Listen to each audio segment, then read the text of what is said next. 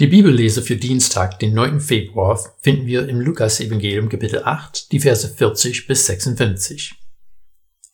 In diesem Text hören wir von zwei Wunder, die Jesus verbringt. Jairus, ein Synagogenvorsteher, kommt zu Jesus und bittet ihn, seine zwölfjährige, todsterbenkranke Tochter zu heilen. Jesus geht mit ihm, aber bevor sie in Jairus Haus ankommen, merkt Jesus, dass Kraft von ihm ausgegangen ist.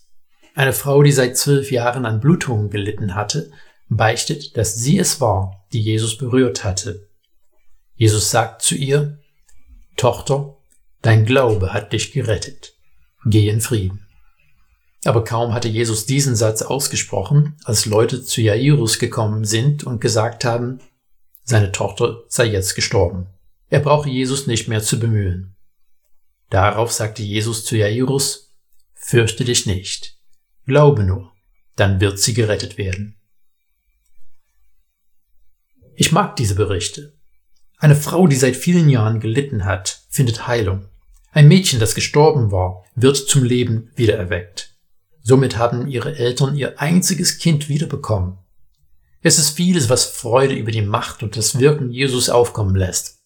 Aber so sehr wie ich und andere uns an diese Überlieferung von Jesus tun freuen, es gibt Aspekte, die schwierig sind und sich nicht leicht erklären lassen.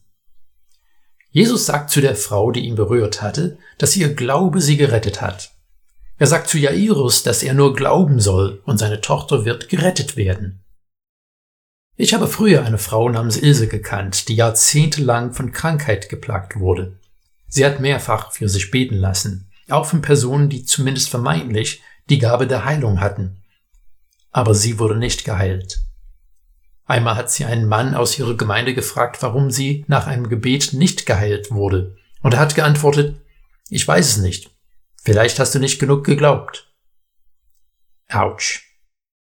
Aber warum erleben manche Menschen Heilung und andere nicht?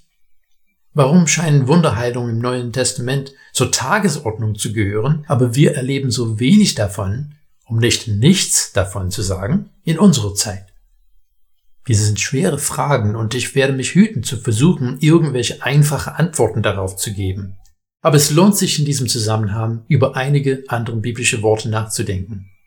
In Matthäus 26 finden wir Jesus im Gebet im Garten von Gethsemane. Er ist kurz vor seiner Verhaftung und er betet mehrfach, wenn es möglich ist, lass diesen Kelch an mich vorübergehen. Dieses Teil von Jesus Gebet wurde nicht erfüllt. Im 2. Korinther 12 erzählt Paulus von einem Leiden. Er hat Gott gebeten, dieses Leiden von ihm zu nehmen. Aber kurz gefasst kam die Antwort, nein. Hat Paulus oder sogar selbst Jesus nicht genug geglaubt? Aber wir sollen einen weiteren Aspekt ihrer jeweiligen Gebete bedenken. Jesus hat gebetet, dass der Kelch, das ist der Kreuzestod, an ihn vorübergehe. Aber nicht wie ich will, sondern wie du willst. Paulus hat die Antwort bekommen, meine Gnade genügt dir, denn die Kraft wird in der Schwachheit vollendet. Glaube bedeutet nicht, dass wir automatisch alles bekommen, wie wir es möchten. Aber Glaube bedeutet, dass wir unser Vertrauen in ihn setzen, dass er es richtig machen wird.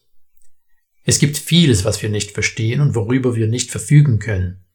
Aber wenn wir unsere Glaube in Jesus Christus setzen, dann werden wir gerettet.